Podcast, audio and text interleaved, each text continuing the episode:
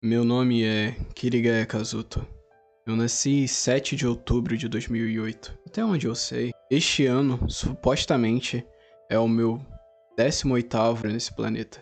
E ainda não me sinto totalmente conectado a esse fato. Talvez seja porque eu não tenho absolutamente nenhuma memória dos meus pais biológicos que morreram quando eu ainda era um bebê. O nome do meu pai biológico era Naru Sakayuki e o nome da minha mãe biológica era Naru Saka Aoi. Se não fosse pelo acidente de carro que tirou suas vidas e me feriu gravemente, eu teria crescido com o nome de Narusaka Kazuto. Talvez meu apelido online fosse Naruto em vez de Kirito, mas eu não posso ter certeza disso. Por outro lado, meu interesse por computadores veio de Midori, a mãe que me criou. E meu vício de jogos online foi em grande parte resultado da minha perda de identidade pessoal depois de saber que eu era uma criança adotada. Talvez Narusaka Kazuto tivesse crescido sem nenhum interesse em jogos de computador. Consequentemente, nunca teria ficado preso no incidente de Sol. Mas agora, imaginar tal conjectura é algo inútil. De qualquer forma, Desde que eu olhei as informações da minha identidade nacional, quando eu tinha 10 anos e descobri a verdade, eu tive dificuldades em sentir uma conexão verdadeira com o meu aniversário. Quando eu estava no segundo ano do ensino médio, na minha fase mais rebelde, eu recusei-me a festejar em casa e acabei fazendo que minha irmã adotiva, Suguya, chorasse. Agora, é claro, me arrependo de ter sido tão tolo. E o aniversário do ano passado foi uma grande celebração dado aos que os dois anteriores aconteceram em Aincard. Mas mesmo assim, eu não consegui aceitar totalmente a realidade que eu nascera em 7 de outubro. Provavelmente esse sentimento duraria até que eu soubesse tudo o que havia para saber sobre os meus pais biológicos. E agora? Meu aniversário está chegando novamente, em apenas 10 dias. Quando eu fizesse 18 anos, seria autorizado para obter minha carteira de motorista e exercer meu direito ao voto. Suguya aparentemente estava fazendo arranjos para uma festa.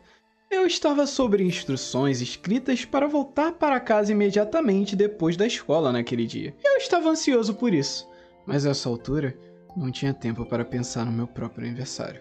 Que uma semana antes, no dia 30 de setembro, apenas três dias a partir de hoje, era o aniversário de Asuna. Papai, você já decidiu o presente da mamãe? Perguntou a pequena fada sentada na borda da minha caneca. Eu estava encostado com as minhas costas na cadeira de malha. Respondi: Eu não sei. Hum, eu ainda tô pensando nisso. A pequena fada soou menos como uma criança e mais como uma irmã mais velha quando ela me repreendeu. Não importa se você for comprar em loja ou online. Não vai chegar a tempo. Se você não decidir logo, hum, eu não recomendaria você fazer igual ano passado, que você teve que sair durante o almoço do aniversário para comprar o presente. Eu prefiro evitar esse tipo de apreensão também. Mas é muito difícil. A Suma nunca fala se ela quer isso ou aquilo. Yui, você acha que eu poderia encontrar uma maneira de perguntar a ela o que ela quer?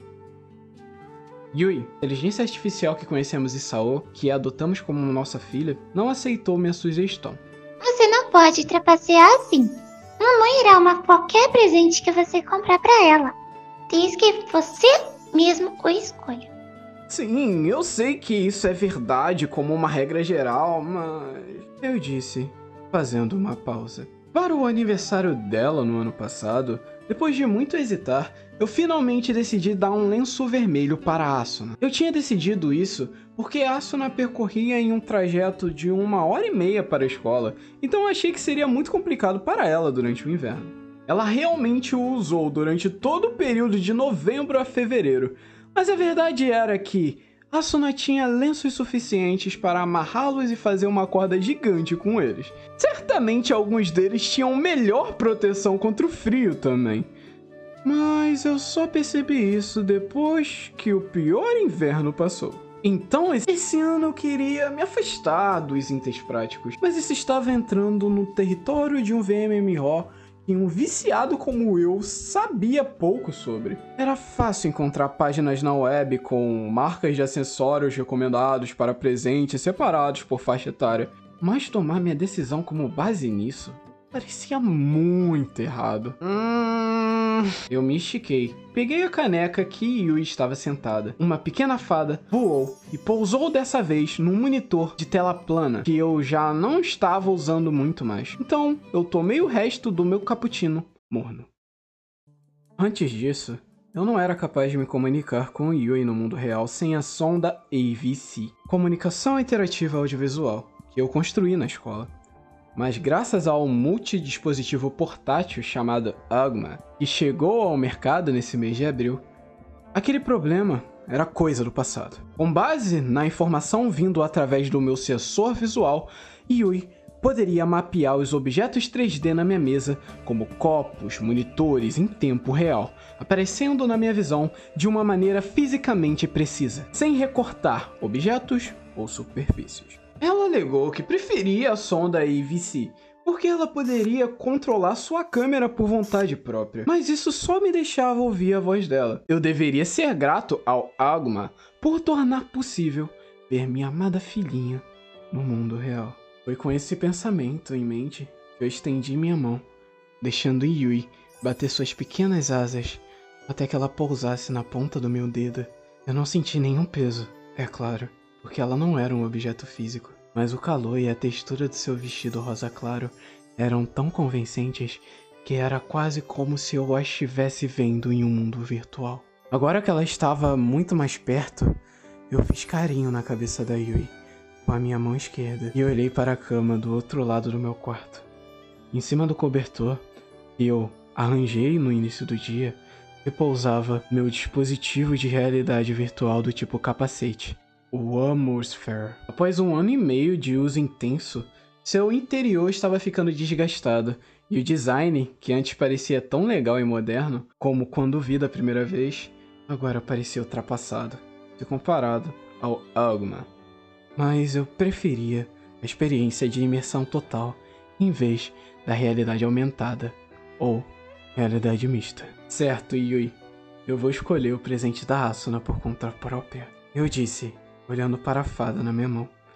Mas antes disso eu posso pesquisar um pouco, né? Pretendo comprar pessoalmente em vez de encomendar. Então eu tenho um pouco mais de tempo para trabalhar nisso. Baseado apenas na sugestão não verbal do olhar que dei para o Atmosphere, a IA mostrou uma percepção considerável em antecipar minhas intenções. Yui encolheu os ombros e disse: Bem, suponho que não posso pará-la agora. Estarei esperando por você lá. Ela saltou do meu dedo, quicou e girou no ar, então desapareceu com um pequeno jato de luz. Levantei-me da cadeira e tirei o Alguma da orelha esquerda. O escritório virtual desapareceu do meu campo de visão de uma vez, revelando-se uma visão mais ampla da sala. Logo, me virei para a janela voltada para o oeste. Era domingo, 27 de setembro. O equinócio do outono tinha passado quatro dias atrás. Eu já sentia que o sol estava se pondo mais cedo.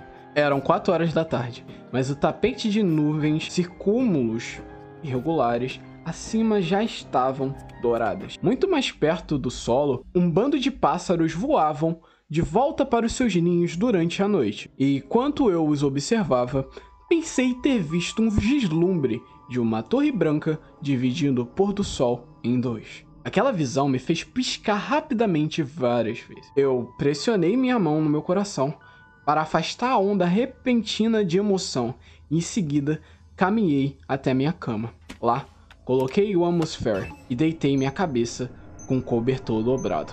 Fechando meus olhos, eu sussurrei as palavras mágicas. Link Start! Então a luz do arco-íris envolveu minha mente, me transportando para uma distante terra das fadas.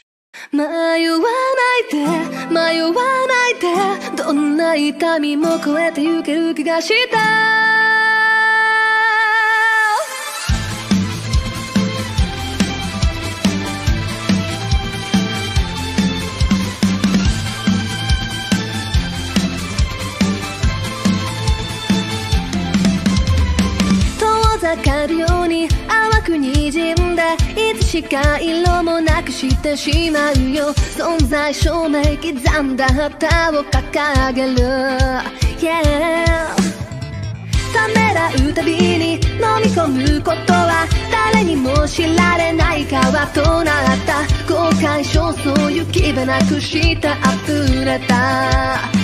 願いならまだまだ返さずに残ってる運命は待つものじゃないと信じては切り開く